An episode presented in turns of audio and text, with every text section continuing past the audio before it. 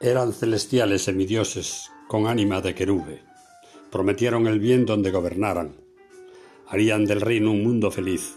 Pasados los años dijeron mentiras, falsearon, robaron. Hicieron sufrir, impusieron leyes, mermaron derechos y lenguas, pretirieron pueblos, tierras enteras, culturas y reinos. Ahora, la porción populachera, cobarde, rastrera, porción de pueblo nefasta, aunque no traidora, traiciona, humilla, ignora lo propio suyo, el bien de sí misma. Gentuza en tertulia, la misma que cuenta el poeta Darío, que apaleó al lobo amigo del santo de Asís.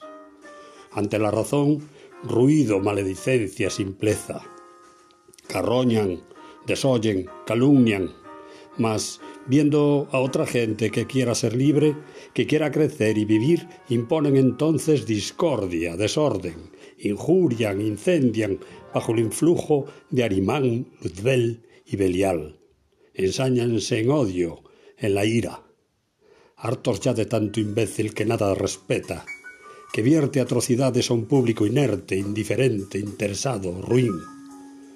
Habrán de ser, pues, en raros momentos, probos humanos, mujeres y hombres, invocando memoria que escriban, hablen e informen a gritos, que inspiren designios de paz, que induzcan lo limpio, ahuyenten lo hostil, artistas que cultiven verdades, exhibiendo belleza, bondad y valor. Y siempre música.